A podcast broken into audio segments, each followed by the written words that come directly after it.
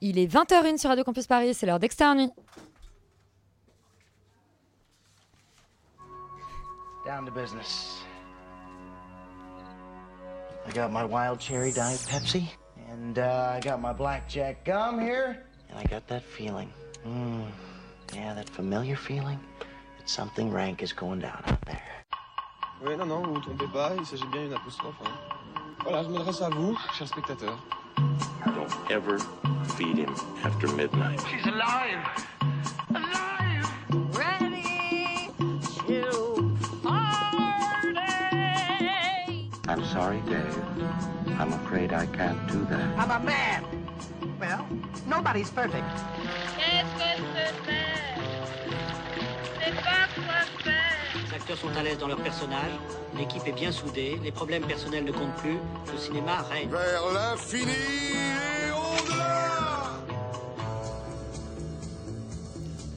Ce soir, Extérieur Nuit vous plonge dans le coma. Je ne parle pas de la vivacité du cinéma de Bertrand Bonello, mais bien du titre de son nouveau film, Coma.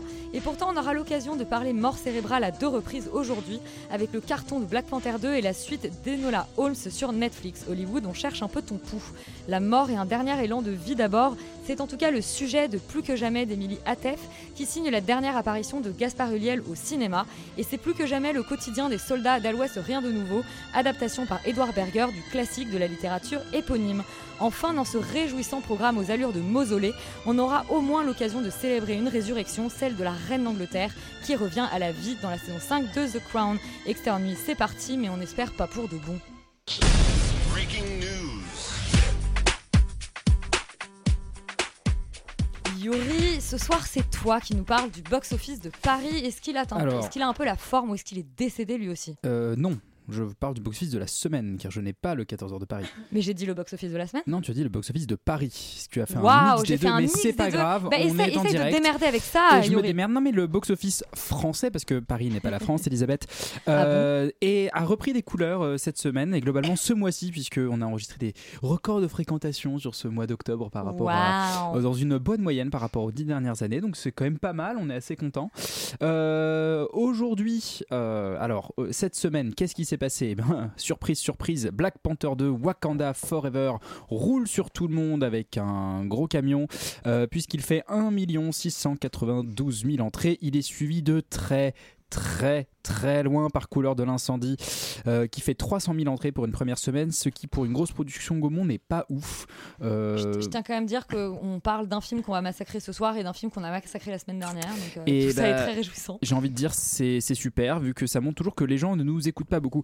En troisième position, il y a toujours Mascarade de l'ami Nicolas Bedos qui fait 200 000 entrées pour un total à presque 600 000, ce qui est bien mais pas ouf non plus par rapport à ses scores précédents euh, qui tapaient quand même assez souvent le million. Et euh, C'était en- des meilleurs films. Ouais, en quatrième, Simone, le voyage du siècle. Oh et non. en cinquième place, Armageddon Time qui démarre quand même pas mal avec 155 000 entrées. Voilà.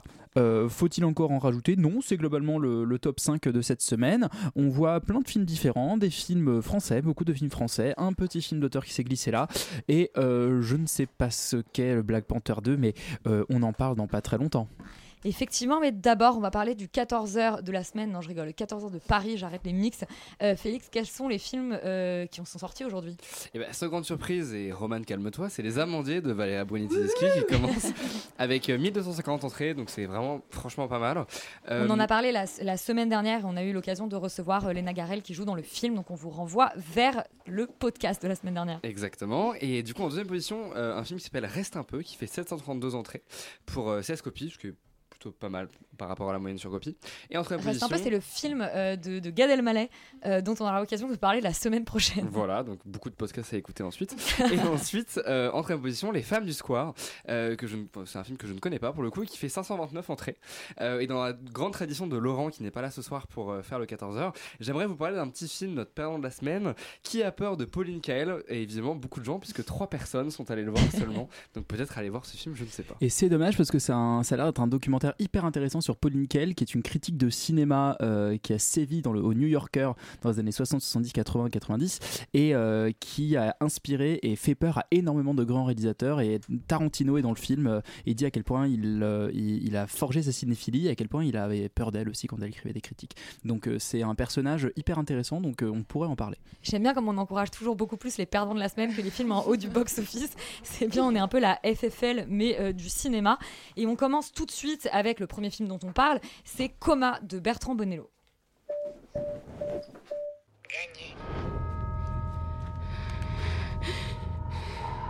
Patricia Il faut que je te raconte un truc, j'ai fait un rêve trop chelou cette nuit. Putain, moi aussi, je te jure. C'est quoi? Non, toi d'abord. Scott, j'ai fait un rêve atroce. C'était quoi ce rêve? Ouf, dis donc, j'ai les chocottes. Euh, Alban, euh, Coma de Bertrand Bonello, qu'est-ce que ça raconte? Euh, avant de. J'ai prévu une intro, donc je vais la dire. Euh, donc, effectivement, c'est le dixième long métrage de Bertrand Bonello, euh, qu'on n'avait pas vu derrière la caméra depuis Zombie Child, que je n'ai pas vu, hein, qui est sorti en 2019, mais dont on se serait bien passé de voir devant la caméra et pas n'importe laquelle, celle de Julia Ducorneau dans Titan l'an dernier. Et Coma, c'est aussi le second long métrage de Bonello ouvertement adressé à sa fille, ce qui donne un petit peu une idée du pitch. Lena, après Nocturama, film euh, clivant qui était sorti en 2016. Alors c'est un peu compliqué du coup de résumer le film. Euh, c'est l'histoire d'une jeune fille de 18 ans qui pendant la crise sanitaire est comme tout un chacun contraint d'être enfermée chez elle et dans son cas plus particulièrement dans sa chambre et on va suivre pendant 1h20 ce qui est assez court euh, à la fois ses doutes, ses douleurs, ses questionnements dans la réalité mais aussi surtout dans les rêves ce qui va permettre à Bonello de jouer à la fois entre ces deux espaces dans les limbes comme il s'amuse à l'appeler dans le film mais ça va lui permettre aussi d'inventer tout un tas de dispositifs de mise en scène Différents régimes d'image aussi, donc il y a de l'animation, 2D, 3D, avec les voix de Feu, Gaspard Ulliel également, euh, Anaïs de Moustier, Vincent Lacoste, Laetitia Casta et Louis Garrel, mais aussi des images de webcam, euh, de webcam, comme disent les boomers, effectivement, le- euh, des images d'archives, Deleuze notamment, donc spéciale dédicace à toi Valentin si tu nous écoutes, et aussi et surtout une sorte de fausse chaîne YouTube gérée par...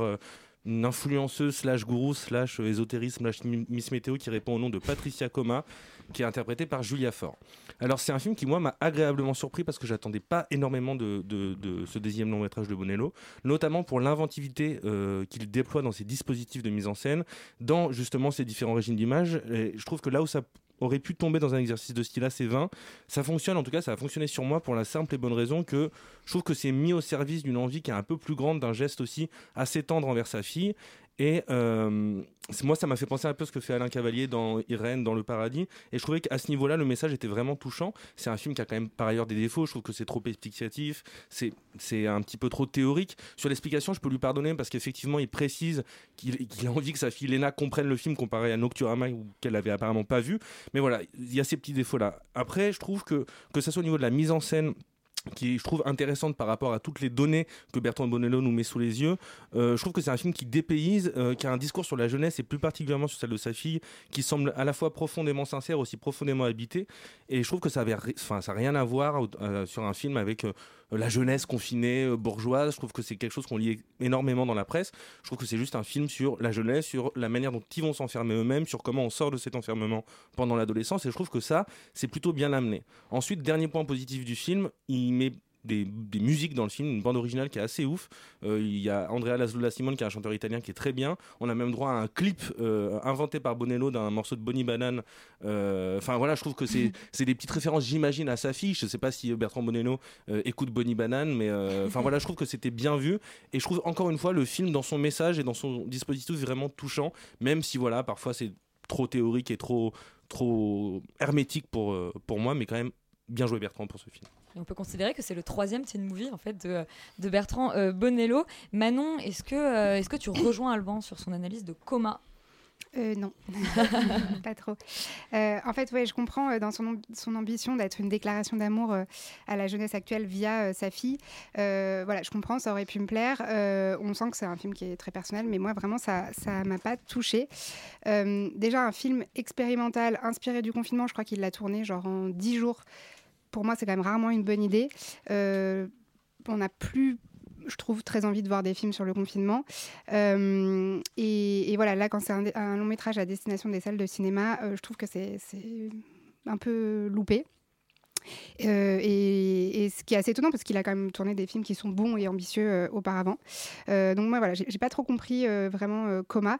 Il mélange donc comme l'a dit Alban plein de plein de niveaux d'images, de l'animation, des vidéos YouTube, des appels FaceTime, des vidéos surveillance, etc. C'est vrai que c'est très riche, c'est très dense. Je pense que c'est pour parler aussi d'une génération qui est beaucoup devant les écrans, qui est bercée par ça, et il les juge pas. Donc ça, pour le coup, ça aurait pu être un piège qu'il évite, et je trouve ça bien. Mais euh, voilà, je sais qu'il a pensé son film comme un anti-Nocturama justement qui était un peu un peu compliqué. Là, il voulait faire un geste un Sur peu plus simple. ouais. Et euh, mais moi, j'ai pas trouvé ça d'une clarté limpide. Ou alors, au contraire, justement, c'est tellement théorique que on a l'impression de. Enfin, moi, j'ai l'impression de de, de, de- pas avoir compris quoi, d'avoir loupé des trucs tellement c'est explicatif et théorique comme ça. Enfin, je sais pas. Il y a une y a une espèce de. J'ai eu un double ressenti face à ce film et ça m'a laissé assez euh, déconcertée. Et surtout, en fait, je trouve que sa, sa volonté de faire un film sur le- l'adolescence contemporaine, donc à travers le, le- confinement, qui est aussi un symbole de plein d'autres choses qui, qui frappent euh, euh, la jeunesse actuelle, c'est touchant, mais en fait, son dispositif, il est hyper éloigné de cette jeunesse et je vois mal quelle jeunesse va aller voir ce film, en fait. Enfin, c'est ça qui me. Je c'est complètement déconnecté. Ouais, ça de- s'adresse pas euh, au- à son sujet. Exactement. Euh, à part peut-être sa fille, mais sinon, je pense que 0% de, de- de la jeunesse. euh, Tous les enfants n'ont pas été élevés avec le cinéma de, de Bertrand Voilà. Bonello à la maison. Mais personne d'ailleurs. Donc, Et euh, je pense même que cette génération qui est, qui est impactée par tout ce dont il parle dans le film, je suis même pas sûre qu'elle ait très envie de voir ça. euh, euh, représenté de, façon, de cette façon à l'écran. Exactement. Donc voilà, pour moi, c'est plutôt un espèce d'ego trip familial un peu, un peu. Malvenu. Ouais. Désolée. Imen, dans quel camp te situes-tu à propos de coma Tanana, il faudrait avoir un, un petit son, tu vois, qui accompagne ça. Eh ben, moi, je vais rejoindre Alban, je pense. Euh, De je- un. Euh, je suis vraiment une inconditionnelle de Bonello, donc du coup, c'était un peu certain pour moi d'aller voir ce film, et j'ai l'impression que c'était plus un cadeau. En fait, ce film, pour moi, ce film a été pensé dans un rapport extrêmement personnel, intimiste, euh, et je- j'avoue que j'ai du mal aussi, comme toi, en fait, à comprendre pourquoi l'avoir diffusé en salle. Et à la fois, le film a vraiment été fait euh, dans une économie à la fois de moyens dans la production, mais aussi dans la distribution, puisqu'il n'y a pas d'affiches dans le métro, il y a eu extrêmement peu euh, de, communication, d'inter- ouais. de communication autour de ça. Euh, donc moi, je suis allée le voir au 9h des Halles, on était 8 dans la salle, et j'ai l'impression que c'est pour les gens qui aiment vraiment le cinéma de Bertrand Bonello et qui euh, veulent voir en fait ce qu'il peut faire. Et en ça, moi, j'ai trouvé ça extrêmement chouette. En fait, Nocturama pour est un grand film, et le film s'ouvre sur son précédent film. Et juste ça, je trouve ça sublime. Et donc, en fait, c'est une lettre à sa fille qui s'appelle Anna et où il écrit, il lui écrit directement. Donc, en effet, c'est extrêmement théorique, ça part extrêmement loin et je ne suis pas certaine que même sa fille puisse comprendre vraiment le film, puisque, comme il dit, elle a 18 ans. Euh, et je pense que le, mix, justement, de tous ces médiums-là fait que euh, on peut être hermétique à certains. Moi, par exemple, l'animation qu'il a employée m'a pas touché, mais on peut aussi euh, complètement trouver sa place dans d'autres. Donc, c'est un film qui est quand même assez généreux, je trouve, dans ce côté patchwork et pluridisciplinaire envers son spectateur. Il y a une iconographie du coup contemporaine, donc comme vous l'avez dit, YouTube, mais aussi le mimétisme des adolescents.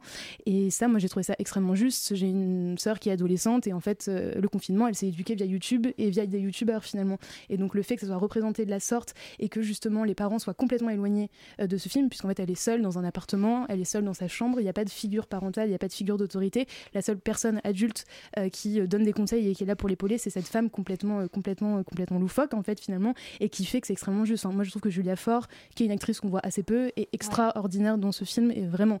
Et je pense que voilà, ça, ça lui donne quand même euh, une prestance et une, une prestation qui était, qui était, qui était assez Il faut dingue. que cette chaîne existe. euh, Il faut que cette chaîne existe. J'avais envie de regarder en fait.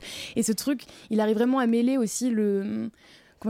À la fois le burlesque et l'incompréhension de, ce qu'on vit aujourd'hui. C'est qu'à la fois, tu l'as dit, ce truc un peu ésotérique, mais à la fois qui fait des placements de produits complètement lunaires. Et j'ai aimé en fait aussi ce rapport au Barbie, puisque jamais en fait cette jeune adolescente les touche, parce que je pense qu'elles sont trop connotées, qu'elle, elle a l'impression qu'elle grandit et qu'elle s'émancipe de quelque chose, mais à la fois elle les regarde, elle continue à faire des scénarios dans son esprit, tout en acceptant en fait que cette youtubeuse lui vende un jouet auquel elle devient complètement accro parce qu'il a été prescrit par une, par une figure d'autorité, une figure adulte. Du coup, je trouve que ce film est vraiment bien pensé en fait. Et j'ai adoré euh, cette référence à Deleuze donc euh, la conférence de 87 où il dit si vous êtes pris dans le rêve de l'autre vous êtes foutu et il dit ça sur des images de l'enfer de Clouseau avec Romy Schneider. Et du coup c'est aussi je pense euh, une ode au cinéma en fait et à cet amour là donc voilà. Moi je l'ai pris comme un cadeau. Ça dure 1h20 euh, il faut pas forcément aimer Bonello mais juste être un peu curieux, ça peut déstabiliser, mais j'ai passé vraiment un bon moment. Aimer le cinéma finalement.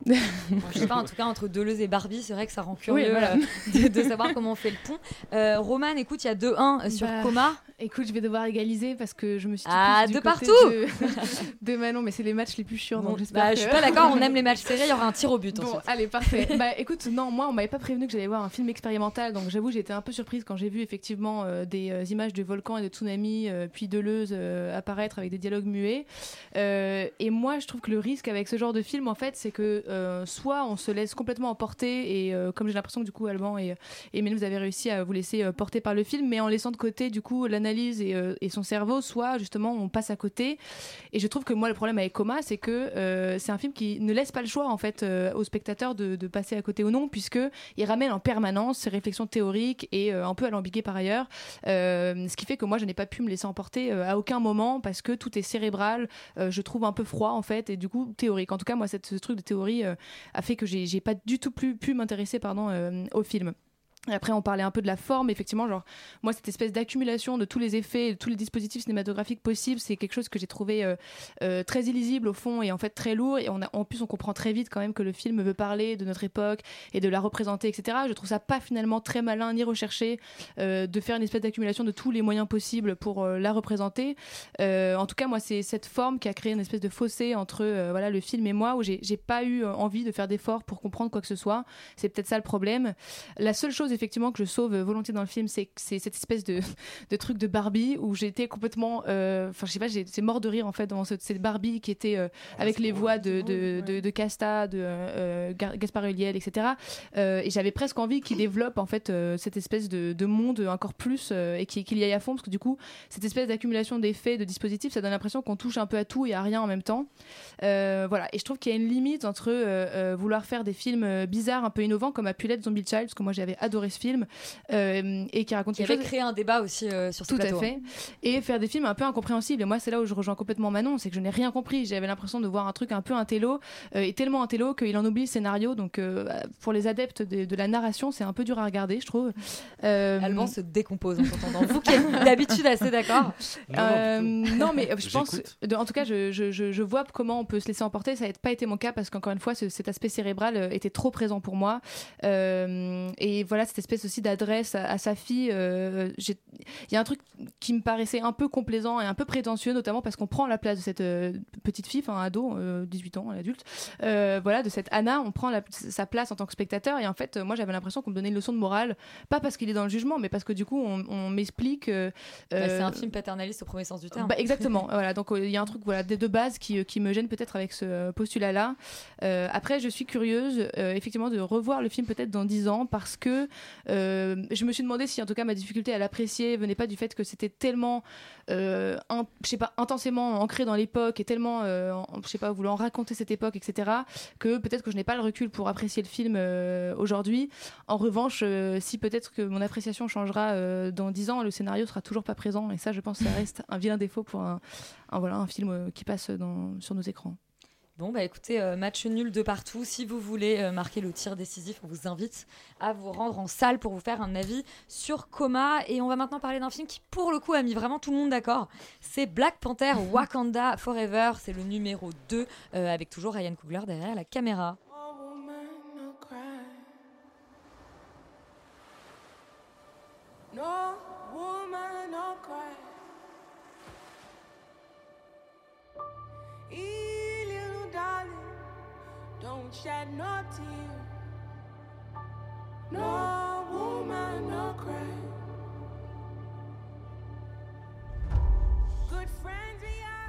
Pouvoir écouter ça longtemps. Euh, Félix, donc c'est la suite, enfin Black Panther, Wakanda Forever est la suite de Black Panther.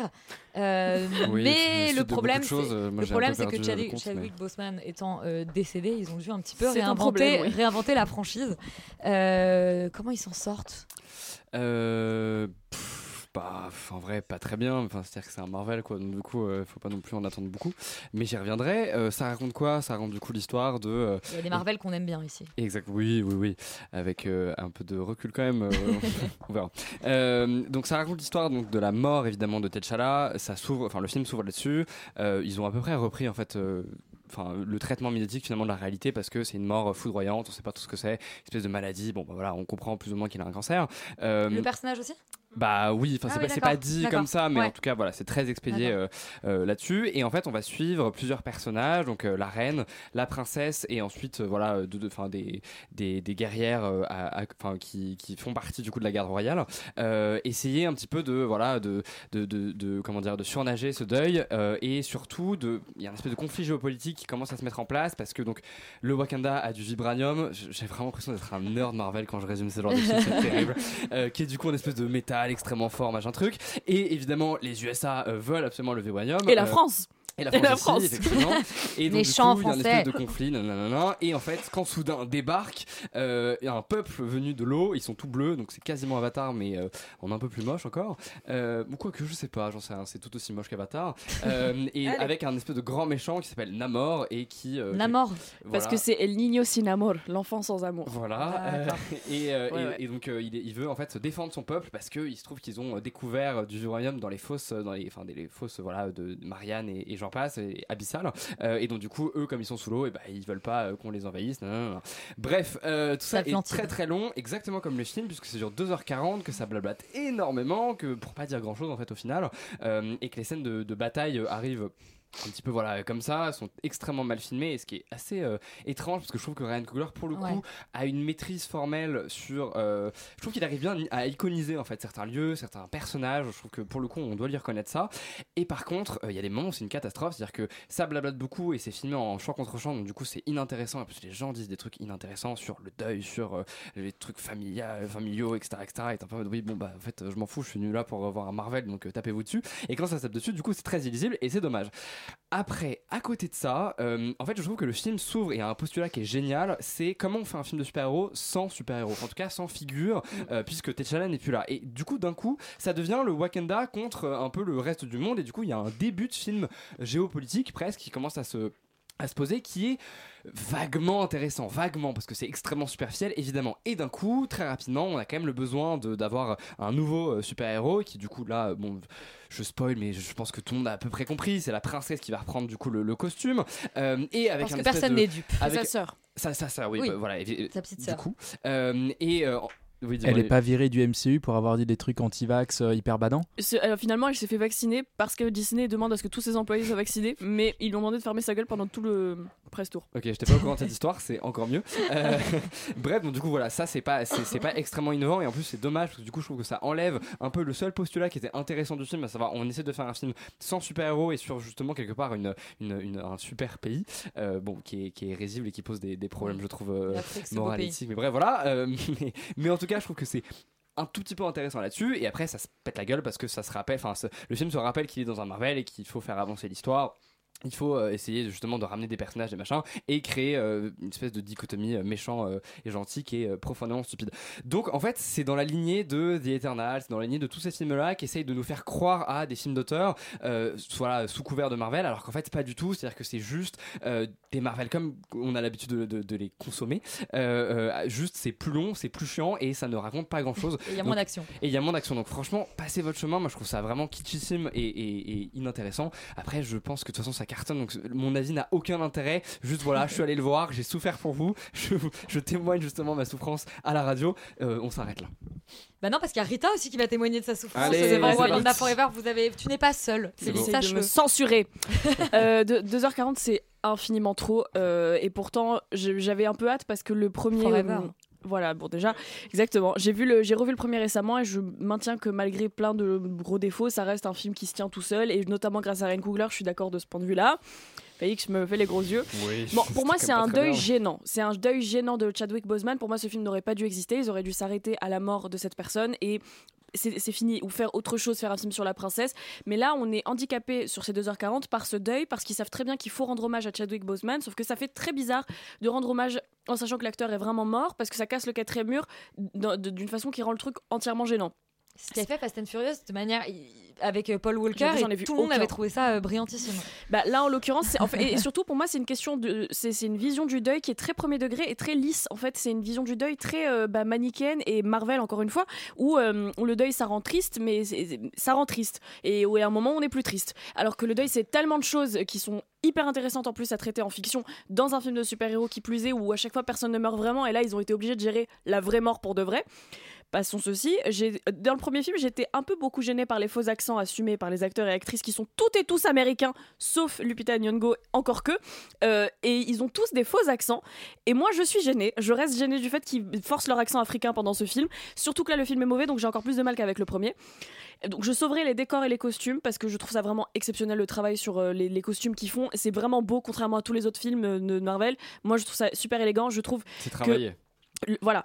En tout cas, c'est travaillé. Angela Bassett, je la trouve vraiment cool euh, pendant le film. Euh, Tenoch Huerta, qui est l'acteur qui joue euh, donc euh, Namor, je me dis, il peut être intéressant plus tard. Je me dis, à voir dans autre chose que un short moulant.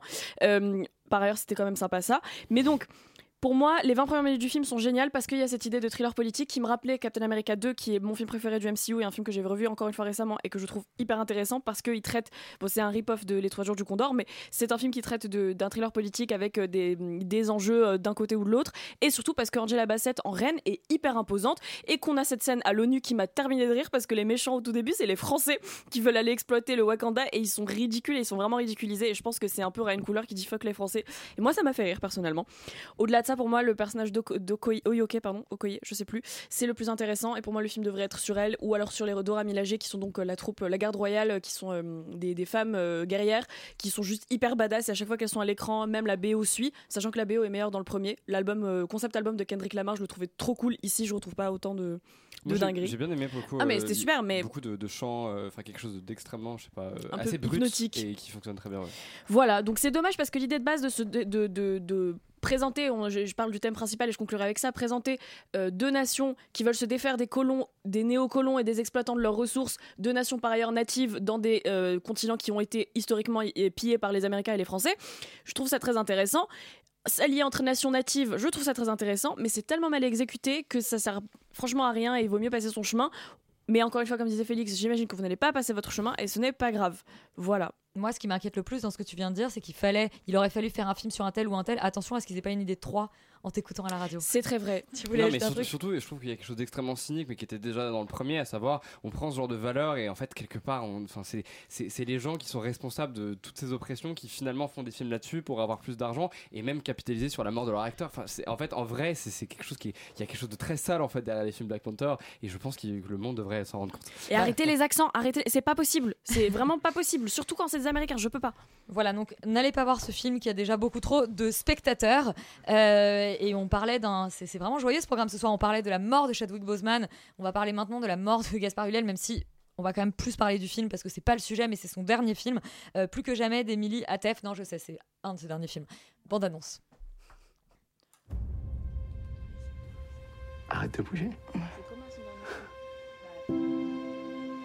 Toi, tu viens pas. Ça fait sûr de pas être en retard. Ouais, ça va et toi? J'espère que tu Personne sait comment faire face à une situation comme ça. C'est vrai que je, je n'avais pas réalisé avant le programme de ce soir qu'effectivement on parlait des deux euh, films, deux derniers films de Gaspard Ulliel. Coma et euh, Plus que jamais, euh, Plus que jamais euh, d'Emilie Atef où il est aux côtés de Vicky Crisp. Imen, c'est toi qui nous le pitch. Tout à fait. Sujet joyeux encore une fois. Exactement. Donc du coup, c'est l'histoire d'Hélène qui a une trentaine d'années et qui est atteinte d'une maladie pulmonaire qui est incurable. Au début du film, en fait, on comprend qu'elle a la possibilité de recevoir une grève des poumons. Elle décide de décliner et de partir seule en fait en Norvège chez un homme qu'elle a tout juste rencontré sur internet euh, contre l'avis de son mari euh, Mathieu au vu de son état de santé qui est euh, en déclin euh, total. Son mari étant Gaspard, Gaspard tout à fait.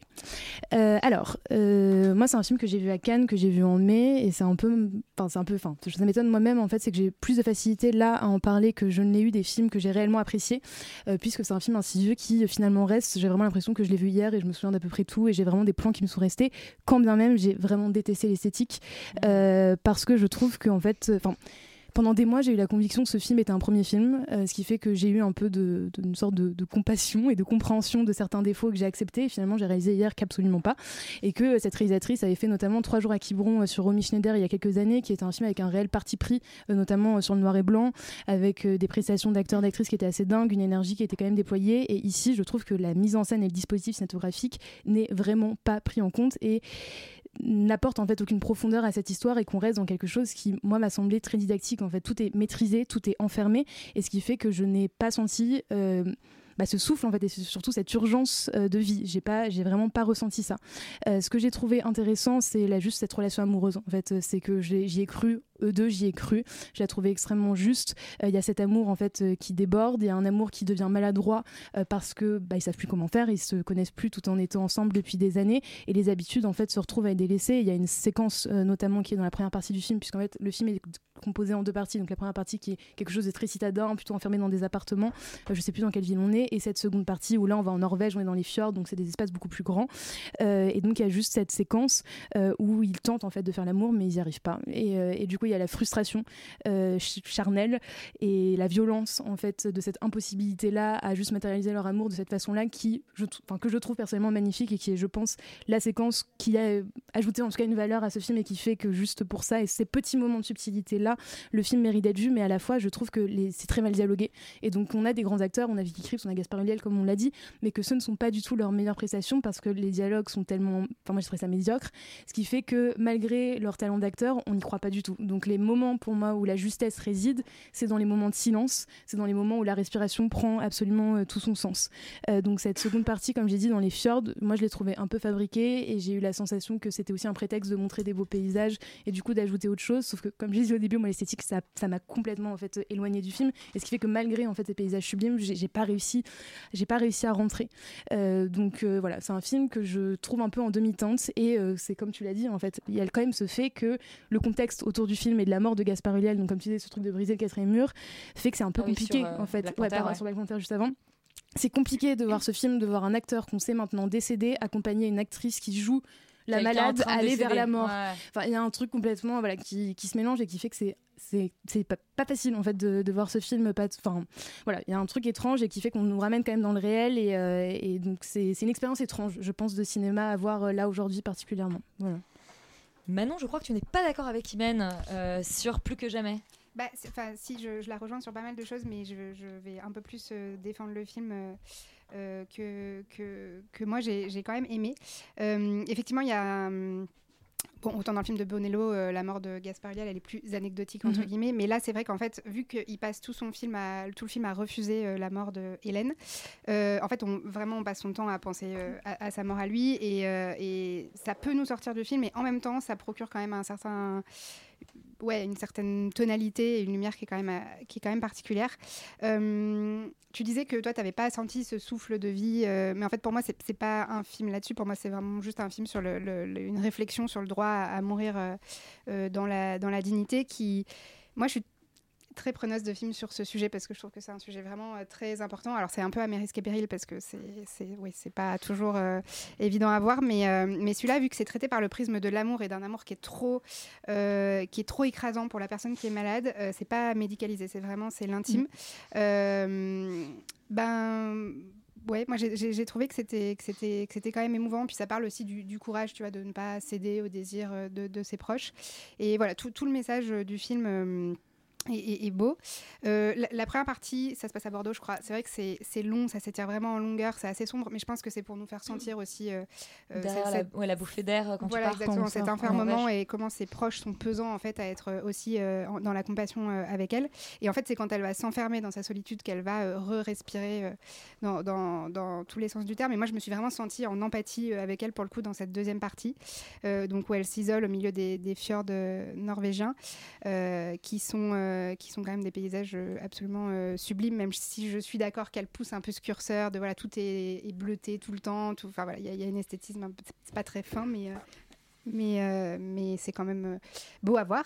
Et, et puis, donc, c'est des paysages qui sont beaux, qui sont imposants. Il y a le soleil qui se couche jamais, il n'y a pas de réseau. Enfin, c'est en fait, on est vraiment seul et on est vraiment pas grand chose face à, face à cette, cette nature.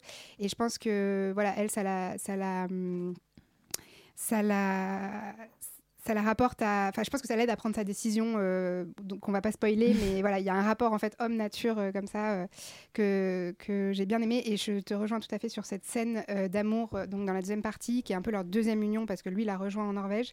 Et, et elle, qui n'arrive jamais à respirer à cause de sa maladie, là va arriver à respirer correctement pendant toute la scène. Et c'est une scène qui est filmée vraiment en gros, pan- gros plan et c'est c'est juste sur les, les respirations. c'est hyper. Sensuel et c'est très beau. Euh, voilà, et les deux forment effectivement un très beau duo euh, qui est très gracieux, qui est très délicat. Et Vicky Krieps, vraiment, je trouve que c'est une actrice qui est. qui est- bah, lui, il est super, mais elle, vraiment là-dedans, elle est vraiment tout en pudeur.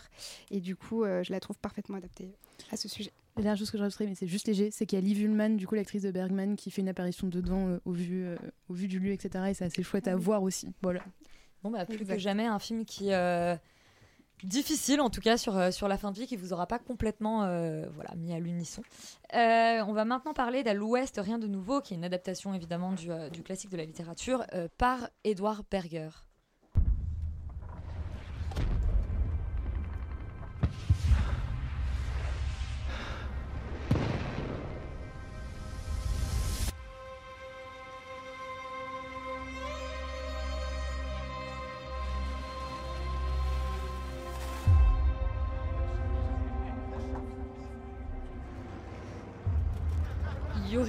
Euh, sous, ces, euh, sous ces bruits qui ont l'air de, de bombardements qui grondent. Qu'est-ce que ça raconte euh, à l'Ouest Rien de nouveau? Pour ceux qui n'auraient pas lu le livre. Alors, euh, pour ceux qui n'auraient pas lu, vu, lu le livre ni vu le film qui date de, je crois, de 1931-32, quelque chose comme ça. On était tous nés. Euh, bien sûr. Alors non, justement, ça va être un peu l'angle de, de- de ma chronique. C'est-à-dire que c'est l'histoire d'une d'une poignée de potes en fait euh, dans l'Allemagne du euh, de justement de cette fin de deuxième guerre mondiale. Ils vont à la guerre euh, en pleine exaltation guerrière en pensant que euh, ça va les rendre bah, plus forts, plus beaux, plus masculins, plus tout ce que tu veux. Euh, ils découvrent l'horreur des tranchées. Ah, et- C'est la Première Guerre mondiale. Ouais, Première Guerre J'ai dit mondiale. quoi J'ai dit deuxième. Deuxième Guerre mondiale, Eh après avoir ben, dit que le film était sorti en 31, ce Ouais. qui, ce qui m'a chamboulé. Mais tu sais, moi je suis, je suis passionné d'histoire. Mais, euh, mais, mais donc en Ok, fait. Stéphane Bern. Euh, oui, Euh, donc le, le problème étant que, euh, eh bien, bien sûr, ils vont se rendre compte que les tranchées, c'est pas de la rigolade et que globalement, euh, la guerre c'est horrible et qu'on leur a menti. Ils vont tous se faire euh, zigouiller les uns après les autres. C'est pas un spoiler, c'est euh, le propos du film. Et le, le, en gros, le roman d'Erich Maria Remarque était un des premiers vrais romans pacifistes anti-guerre euh, publiés euh, à, pe- à peine une dizaine d'années après euh, la, fin de la Première Guerre mondiale, à une époque où encore en fait le, discours euh, autour de ce conflit-là était en gros voilà c'était des héros et point barre et en fait le, bouquin était un des premiers romans à, à fictionnaliser le truc, à dire bah c'était peut-être des héros mais on les a un peu envoyés à la boucherie quand même et on on a on est allé broyer leurs idéaux sans aucun scrupule. Et le film américain qui est sorti quelques années plus tard est lui aussi en fait c'est ça qui est assez intéressant avec, euh, ce film, à la fois un prototype du film pacifiste, euh, comme on a pu en avoir des, des, flopés dans les années 60-70 avec la guerre du Vietnam, et en même temps un prototype du film de guerre, c'est-à-dire qu'il a posé un, énormément de jalons sur, euh, la grammaire du film de guerre, et en gros du film anti-guerre particulièrement. Pourquoi je dis tout ça? Parce que je trouve que justement se, se mettre dans cette lignée-là, ça, ça pour moi, ça, c'est un peu, euh, c'est quand même un peu audacieux. C'est-à-dire qu'on dit, on, on arrive quand même sur une œuvre qui a été euh, ressassée, qui a été pas mal revue, qui est symboliquement très puissante. Euh, le, le titre est tout, tout de suite évocateur à l'Ouest rien de nouveau, même si on n'a pas lu le livre, même si on n'a pas vu le film. Et donc là, on, on arrive, on dit voilà, on va faire une nouvelle adaptation de ce bouquin. Et alors, ce qui est très étonnant, c'est que c'est quand même pas vraiment la même trame. C'est-à-dire qu'on on garde le même point de départ, mais ils vont rajouter plein de trucs politiques avec la signature du, du- de, de l'armistice, enfin tout ça qui vient euh, saupoudrer l'histoire et qui est pas du tout dans le ni dans le livre ni dans le film d'origine. Et, euh, et, en fait, là où ce que, ce que je trouvais intéressant, c'est là où les, bah, les trucs qui ont été faits il y a presque 100 ans étaient un peu des, prototypes de ce qu'allaient être euh, les, les, les, films anti-guerre après.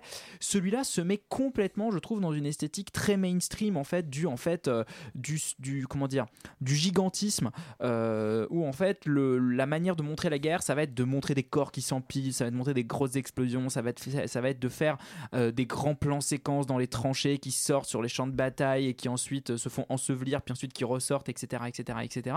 Et du coup, j'ai trouvé moi ce film très poseur en fait, parce qu'il euh, il n'essaye pas vraiment de réinventer le genre, on lui demande pas d'ailleurs, mais pour moi, il y a quand même cette, cette- cet héritage là que que que j'arrivais pas, à- enfin dont j'arrivais pas à le défaire, et surtout qui va fait faire un truc très très boom boom hollywoodien avec une musique que moi je trouvais très dérangeante, c'est-à-dire vraiment des, des grosses basses qui viennent te qui viennent te montrer que oui, c'est vraiment très grave.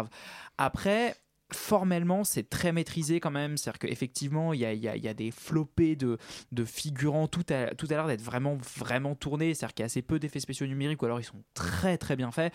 Euh, mais vraiment, il y a une flopée de figurants qui, se courent dessus, qui se tirent dessus, euh, qui se font arracher des jambes. Enfin, il y a un côté extrêmement impressionnant techniquement. Mais bon, c'est pas plus impressionnant que Il faut sauver le soldat Ryan ou en fait plein, de films qui sont passés avant.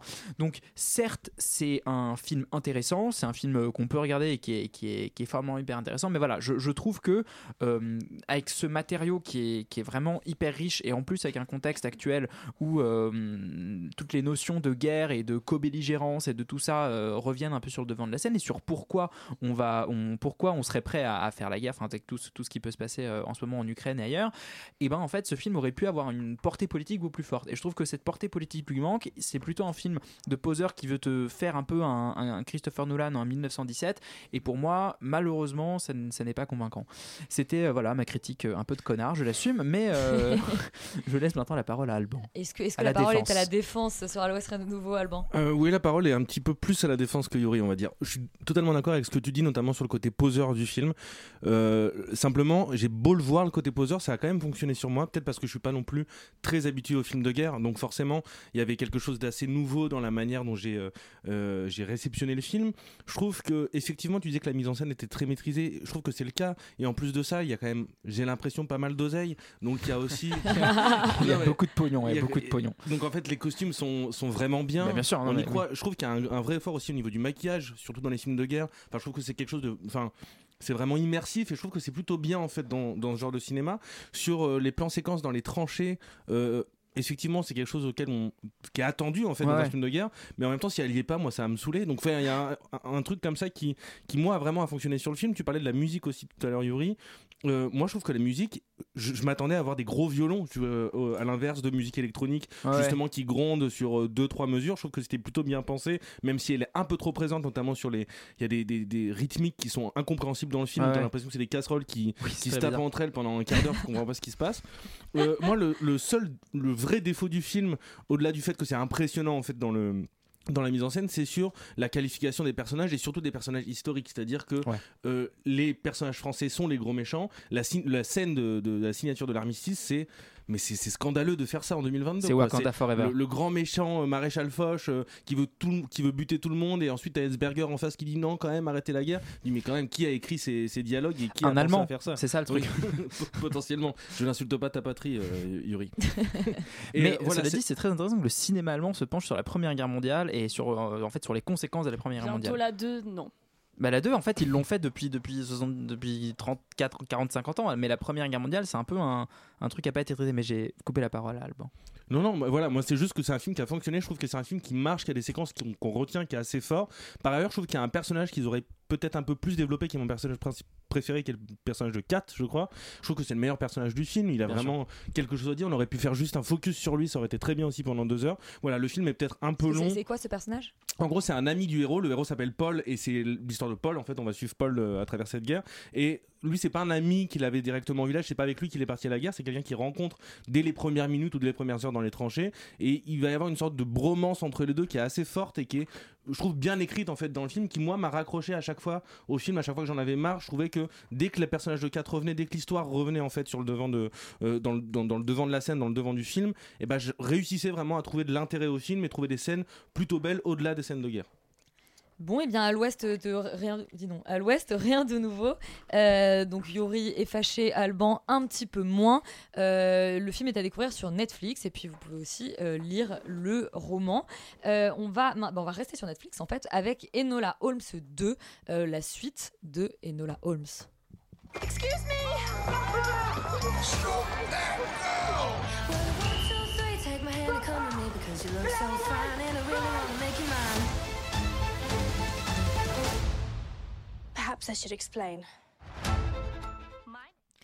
Alors, on avait euh, dit que Enola Holmes 1 était un divertissement familial euh, d'une qualité relative. Est-ce que tu as le même constat, Rita, sur euh, la suite?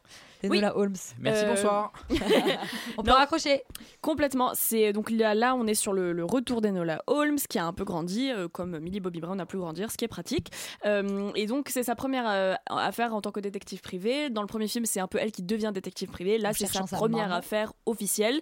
Euh, alors, pour moi, c'est un film pour enfants slash film familial, euh, et je dis ça avec euh, tout le respect que je lui porte, c'est-à-dire que c'est un divertissement mignon. Et il faut pas y accorder, je pense, plus de d'intellectualisme ou autre que ça parce que euh, Millie Bobby Brown est adorable Henry Cavill il est intéressant rare non pour mais Millie Bobby Brown. hein. moi c'est une gentille fille faut arrêter de la- elle se fait tellement harceler sur internet franchement Pardon, vraiment elle se c'est- fait c'est- harceler c'est-. Vous savez quoi contre Millie Bobby Brown? En fait, c'est juste que c'est une mauvaise actrice. Après, la personne, j'en sais rien. Ah, Non. Alors pour ceux qui n'ont pas entendu, euh, parce que le micro était éteint, on parlait de Suzanne Lindon, a dit euh, Alban. ce qui était une très bonne blague effectivement euh, Henry Cavill est intéressant mais pour moi c'est pas le Sherlock Holmes le plus cohérent euh, à mettre c'est pas Helena Bonham Carter et Helena Bonham Carter Elle je pense vraiment qu'elle ne joue même plus à ce stade elle, Voilà, elle est elle-même surtout. oui voilà elle est pas là longtemps par contre le copain d'Enola dont je n'ai même pas le nom de l'acteur est nul à chier Il a Ok. un peu un nom comme ça. Ok, bah lui, il est vraiment Qui était l'acteur dans les Sex une- Pistols. Ouais. Et, euh, et d'ailleurs très drôle, l'acteur a récemment dit qu'il avait honte de faire Enola Holmes parce que pour lui c'était pas du vrai cinéma. Je pense qu'il ne réalise pas que même à ce stade-là, il joue très mal. Ceci étant dit, euh, c'est très mignon. Je trouve quand même, et je vais être très positif sur ce, point-là, c'est une intéressante introduction politique pour les enfants. Parce que je l'ai vu avec mon petit frère de 11 ans et à la fin du film, il y a une référence parce que donc tout le film se passe sur euh, les, les, les, les- les usines d'allumettes où c'est des jeunes femmes et des jeunes filles qui y travaillent dans une espèce d'Angleterre euh, fantasmée mais pas trop enfin c'est assez réaliste sur les conditions de travail assez horribles de ces jeunes filles et à la fin du film mon frère il a vu le nom de la personne de la leaduse qui a créé la première grève de, des allumettistes Sarah Chapman. Sarah Chapman, merci. Et il allait chercher, il allait. Et pour moi, ça c'est un bon film Wikipédia dans le sens où il moi je savais même pas que c'était une vraie personne. Et à la fin du film, ils lui ont rendu hommage. Et mon petit frère, il allait chercher, il m'a dit ok, hyper intéressant. Du coup, faut avoir ses droits, machin. Bref, je trouve ça intéressant pour les enfants. De et c'est pas fait de manière pataude et c'est pas fait de manière lourde. Il y a même des scènes hyper mignonnes euh, du point de vue d'Enola où elle accepte le fait qu'elle peut très bien être une girl boss warrior euh, MDR et avoir des sentiments et s'ouvrir aussi euh, aux autres, à l'amitié, à l'amour potentiellement. Moi, je trouve que c'est pas un discours déconnant euh, pour un film. euh, C'est même plutôt réfléchi. C'est ni euh, tu dois être une girl boss qui doit réfléchir uniquement et ne jamais avoir de sentiments, ni euh, un truc cucu des années 2000. Donc, je trouve ça plutôt intéressant. Après, ça reste un film pour enfants euh, avec un montage atroce de scènes de bataille où on ne comprend pas ce qui se passe. Et c'est là où pour moi c'est un film TikTok parce que vraiment c'est un montage fait pour ne pas euh, perdre la moindre attention d'une personne qui a un temps d'attention de 5 secondes. Je parle de moi compris. C'est impossible de suivre ce qui se passe parce que c'est coupé. Toutes les mais même quart de seconde c'est coupé. Et c'est assez euh, je sais même pas en termes de stats par rapport à il y a deux décennies euh, c'est quoi la stat sur tous les combien on fait une coupe dans une scène de bataille, mais là c'est immonde, on voit rien du tout. Et ça c'est dommage parce qu'en plus je pense qu'ils ont été pas mal à être formés euh, aux arts martiaux pour ce film et on voit même pas ce qu'ils ont fait. Donc euh, quel dommage. Voilà. Mais donc euh, je, ma conclusion c'est euh, si enfin voyez-le en famille. Honnête divertissement honnête familial. divertissement familial. C'est très bien que ce soit sur Netflix et pas ailleurs. voilà. Yuri, est-ce que, euh, est-ce que tu rejoins Rita sur euh, ce verdict sur Enola Holmes? Oui, 2? surtout que j'ai rien à dire sur le film, si donc je vais parler du montage. Euh, non, mais le, c'est, c'est vrai que c'est un, c'est un honnête divertissement et j'ai essayé de me projeter dans mon moi de, qui aurait 8 ans et je me suis dit oui, j'aurais peut-être apprécié ce film si j'avais 8 ans, mais globalement. Mais où est ton âme d'enfant aujourd'hui mais ouais, Yuri? mon âme d'enfant, eh ben, je pense qu'elle est morte, Elisabeth, et c'est vraiment dommage, euh, puisque je n'aime rien, je n'aime plus rien. Je viens tous les mercredis cracher sur des films. Vraiment, je, je passe une mauvaise vie globalement, et c'est et c'est vraiment extrêmement triste. Mais donc, Elona Holmes, euh, Le reste a- pour ta psychothérapie. Voilà, il y a, y a quand même un. Non, mais c'est moins cher de venir ici. Il y a quand même un, il y a quand même un, un- un petit, un petit fond quand même de voilà, effectivement, de fond politique sympathique. euh, c'est mignon, c'est mignon tout plein, c'est rigolo. Et, et effectivement, c'est dommage que ce soit mal filmé parce que je trouve que justement, il y a, il y a globalement, dans, mais ça c'est une réflexion plus générale.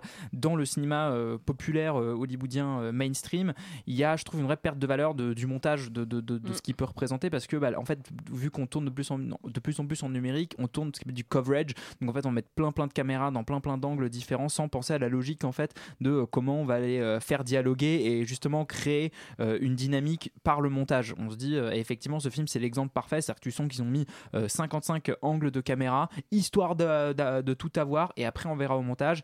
Et bah ils ont vu au montage, ils ont monté n'importe comment et ça donne des, ça donne des trucs très très compliqués à regarder. Mais euh, oui, après voilà, c'est c'est sympatoche, c'est c'est- c'est juste clairement pas pour nous quoi. Et bah écoute, c'est pas grave, c'est parce qu'on parle. Peut-être qu'il y a des enfants qui nous écoutent, Yuri. Eh ben, J'espère qu'il y en a pas que- trop parce moi j'espère que non. Parce qu'on ouais, parce qu'on- on dit quand même beaucoup trop de conneries pour euh, leurs oreilles chastes. Euh, là, le dernier, j'allais dire la dernière série, mais non, la seule série dont on parle ce soir, c'est The Crown, qui en est déjà à la saison 5 bande-annonce. Yes. In light of the events of the last 12 months, perhaps I have more to reflect on than most.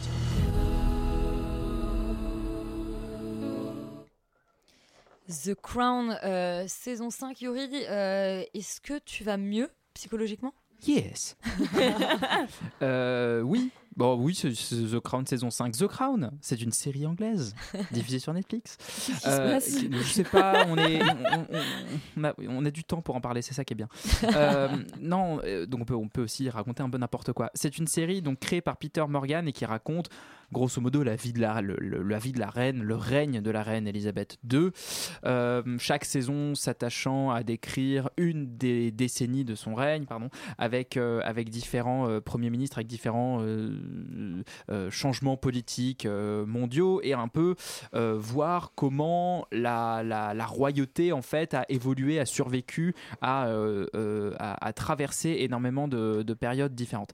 Moi j'aime plutôt cette série de base, je trouve que la saison 4 était absolument magistrale su- sur le sur le, le- comment dire sur son ampleur, sur la manière de brasser des événements historiques extrêmement différents, mais surtout euh, mais surtout avec un personnage de de Margaret Thatcher qui était joué par Gillian Anderson qui était euh, fabuleux. Euh, Comme tout ce que fait cette actrice, Comme n'est-ce tout pas, ce que fait Roman cette actrice, n'est-ce pas, Roman Voilà. et, et là, la saison 5, en fait, va venir. Il y a un changement de casting, donc ça aussi, il faut dire toutes les deux saisons, il y a un changement de casting. Là, c'est Imelda Stanton qui euh, est la Dolores Ombrage de Harry Potter qui reprend le rôle euh, de la reine Elisabeth, ce qui est d'ailleurs assez marrant parce que euh, on dirait que c'est un peu le même rôle. Bah Euh, ouais, il y, a- il y a une continuité. il y a une continuité, je trouve. Euh, et alors moi, je suis pas. Alors je, je vais, je vais, je vais dire que des trucs négatifs, mais c'est pour euh, pour stimuler le débat, voilà. Euh, comme chez Cyril. qu'on a passé la journée à se disputer sur la série. Comme chez hein. Cyril Hanouna, voilà. Euh, on, on- donc, je, je- pour moi, la saison 5 est quand même globalement plus faible euh, que la saison 4 et globalement que toutes les autres saisons. La première raison, pour moi, c'est qu'elle s'éparpille énormément. C'est-à-dire qu'on on a euh, des épisodes qui se suivent et on ne sait pas trop par quel fil ils sont reliés, si ce n'est euh, bah, que le temps passe. Euh, Il y a des des épisodes très thématiques et donc des épisodes hyper intéressants notamment sur euh, euh, Mohamed Al Fayed qui est le, le, le père du, de l'amant de Lady Diana quand elle s'est crachée euh, vers le pont de l'Alma. Quoi? hein? Elle s'est crachée sur le pont de l'Alma? Oui D'accord. T'as dit qu'on disait n'importe quoi. Ah moi, oui, ah oui, de pardon. la lettre, hein, oui, d'accord. Yes. Euh, et du coup, le, le, euh, ce- cet épisode-là est hyper intéressant, mais tu as aussi des épisodes particulièrement emmerdants, comme euh, celui où euh, le prince Philippe fait, fait la carriole. quoi. C'est-à-dire que c'est une heure de Prince Prince, Philippe qui est joué par Dominique West, le. Euh, non, Euh, non. Prince Ah Philippe non, qui est joué par t'as Jonathan raison. Price. C'est- c'est- c'est, euh, Ouais. euh, Charles. Voilà, et euh, on, on y vient, Dominique West. Mais euh, Jonathan Price qui joue donc le prince Philippe et qui pendant toute une heure fait de la carriole avec une, avec une, avec une nana et, et ça n'a aucun intérêt. C'est-à-dire que c'est vraiment, bah, je, pique l'expression à Camélia, mais c'est un peu un épisode de Louis la Brocante euh, dans le sens où c'est vraiment filmé pareil. Ils sont là, genre, comme ça, avec, euh, avec une caméra qui, est, le filme du point de vue des chevaux. Bon, c'est sympa, mais est-ce qu'on s'en fout? Oui. Et donc le, vrai problème est là et, et que globalement, il n'y a aucune continuité historique, je trouve, entre les épisodes. Et il y a, pour moi, le, le principal problème, c'est qu'on voit la reine sur les 10 heures, je dirais maximum 120 minutes. Euh, et euh, pour moi, c'est quand même un problème sur, euh, pour une série qui veut quand même raconter le règne de- d'Elisabeth II. Elle apparaît, c'est presque une figurante de son propre film. Et c'est peut-être le propos, c'est de dire que les années 90, pour la royauté, bah, c'est en gros la décennie où elle a perdu complètement pied. D'ailleurs, la série en fait des caisses là-dessus. On a tout le temps une, une, une métaphore d'un paquebot qu'il faut rénover parce qu'on sait plus à quoi il sert. La télé, elle comprend plus comment ça marche, etc. etc., etc. Euh, et donc, en fait, il y, a- ce truc où la royauté, pendant cette décennie, a perdu pied et a plus compris l'évolution de la société, qui, et notamment la société médiatique qui l'entourait. Bon, pourquoi pas?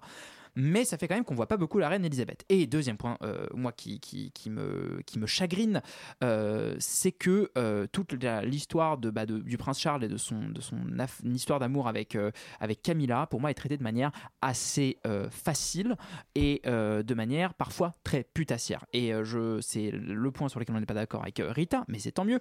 Il y a notamment cette fameuse discussion autour du Tampax. Si vous ne savez pas ce que c'est, c'est une conversation privée entre le prince Charles et Camilla où euh, il raconte un peu des trucs euh, érotiques et il lui dit ah là là j'aimerais tellement être ton Tampax pour être euh, tu sais où.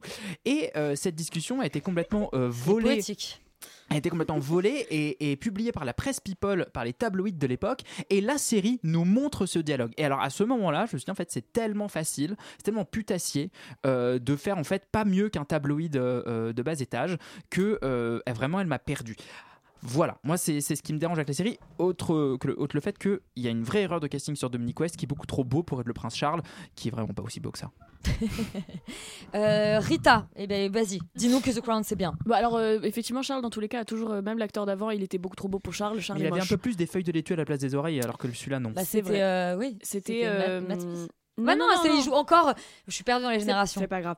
Donc, euh, pour moi, je suis d'accord que c'est moins bien objectivement que la 4, mais parce que la 4, c'était vraiment, il y a eu et la- l'arrivée de Diana et l'arrivée de euh, Margaret Thatcher qui sont toutes les deux arrivées pour complètement déstructurer la famille royale et ce qu'elle représente. Et en plus, c'était les années 80, donc le bordel au- en Angleterre. Forcément, c'était difficile de passer après. Pour moi, c'est devenu presque une série d'anthologie. Et je vois pas ça forcément comme un truc mauvais que d'avoir des épisodes thématiques parce que ça nous donne cet épisode qui se passe presque exclusivement en arabe égyptien, euh, qui, qui est concentré, sur la famille El Fayed, qui pour moi était une prouesse. Pour moi, c'est peut-être mon épisode préféré de cette année. Il était incroyable. Ah mais c'est un super épisode. Mais du coup, ça m'embête pas tant qu'il n'y ait pas effectivement ce fil directeur. C'est peut-être moins bien, mais ça veut pas dire que c'est mauvais pour autant. Euh, ce qui est tout aussi bien, c'est la photo, la mise en scène, le côté très méticuleux de la reconstitution, la beauté et la lenteur. C'est- tellement rare maintenant d'avoir. euh, pour le coup, on parlait de montage, c'est lent et c'est bien comme parce que on a le temps de tout prendre dans la gueule, que ce soit le jeu des gens. Elisabeth Debicki, il y a un épisode, bah, ce- celui de Tampax, elle ne parle pas de tout l'épisode. C'est celle qui joue Diana, pardon. Elle ne parle pas de tout l'épisode, on la voit de temps en temps réagir à ce qu'elle entend et elle joue tellement bien et, et c'est même pas dans le- la reconstitution juste pour qu'elle ressemble à Diana, même si Dieu sait qu'elle ressemble à Diana, c'est vraiment juste pour qu'on soit à sa à place et qu'on et qu'on ressente entièrement ce qu'elle ressent et je trouve ça assez merveilleux. Et effectivement, la reine, c'est plus The Crown, c'est plus elle, elle est toujours la reine effectivement, mais c'est plus elle le symbole principal et il y a conflit avec son fils qui veut être roi, qui en a marre d'avoir la cinquantaine et de traîner, de rien faire. il va attendre encore un peu.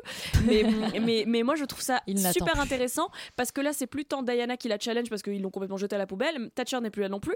Là, c'est vraiment encore une fois un conflit avec son mari parce que, comme d'habitude, comme depuis 45 ans qu'ils sont mariés, ils ont toujours pas compris comment fonctionner à deux et je trouve ça génial. Et c'est encore son conflit avec ses enfants parce que ses enfants, il y en a un qui a un violeur et d'ailleurs, scène jouissive où on lui le, la mon- le montre en train de parler à sa mère, dire Oh, mamie, oh, I don't know what happened. C'est vraiment une catastrophe. Cet homme, bref. Euh, et, et pour moi, On parle du prince Andrew hein, pour les gens qui ne suivraient pas forcément Euh, les... et il y a des vrais sujets série. sur la politique. Il y a, des, y a tout, un, tout un moment qui nous parle un peu du racisme de la famille royale, de son rôle dans les changements sociaux et dans ce- de ce- son profond conservatörisme, c'est pas un mot, jusque très tardivement, ou même inclure des femmes dans les années 90, pour eux c'était genre oh là là là, ça, on, va, on va changer. Sur le fait qu'ils étaient très dépensiers, sur le fait qu'ils ont couvert justement Prince Andrew qui, était un abuseur euh, notoire. Euh, pour moi, ça reste un truc hyper intéressant d'avoir, surtout c'est très contemporain tout en parlant de quelque chose qui n'est pas si contemporain parce que bon les années 90 ça, c'est- ça commence à dater un petit peu. Euh, donc voilà pour moi peut-être que la deuxième partie de la saison est moins folle. Euh, je- j'en suis à l'épisode 7 j'ai pas encore tout fini. Mais perso j'ai quand même adoré et là j'ai hâte de rentrer chez moi ce soir pour continuer. Et en vérité c'est peut-être moins bien que les saisons d'avant parce que les métaphores sont pas aussi judicieuses euh, pour comparer entre euh, ce qui se passe dans l'histoire et ce qui se passe dans la vie de la famille royale ce qui était le, le propre et la force des quatre saisons d'avant.